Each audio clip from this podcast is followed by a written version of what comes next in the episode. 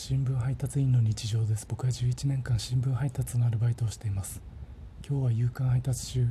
何にも巻き起こりませんでした。なので夕刊配達の時小学生の男の子56人と狭い道ですれ違って56人の中の1人の子に言われた言葉を句読点にしてお話ししたいと思います。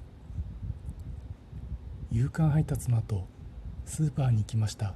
通ります通ります通ります。そばを買うためです。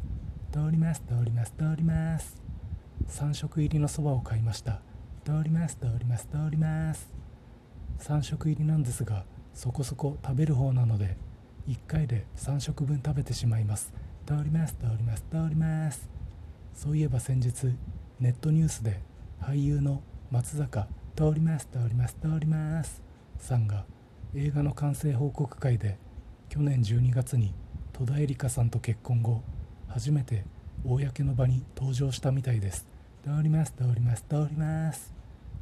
松坂通ります通ります通ります。さんは結婚後の心境の変化を聞かれて健康をより一層大事にしたい。通ります通ります通ります。というようなことを言っていたみたいです。通ります通ります通ります。プロ野球西武ライオンズの松坂。大輔選手は去年受けた手術のリハビリで開幕に間に合わないそうですが小学生の時松坂。大輔選手を応援していた身としてもう一度強いストレートが見たいです。通ります通ります通ります。今日は暖かい気温で気持ちが上がりスーパーの帰りはいつもと違う道を通って帰りました。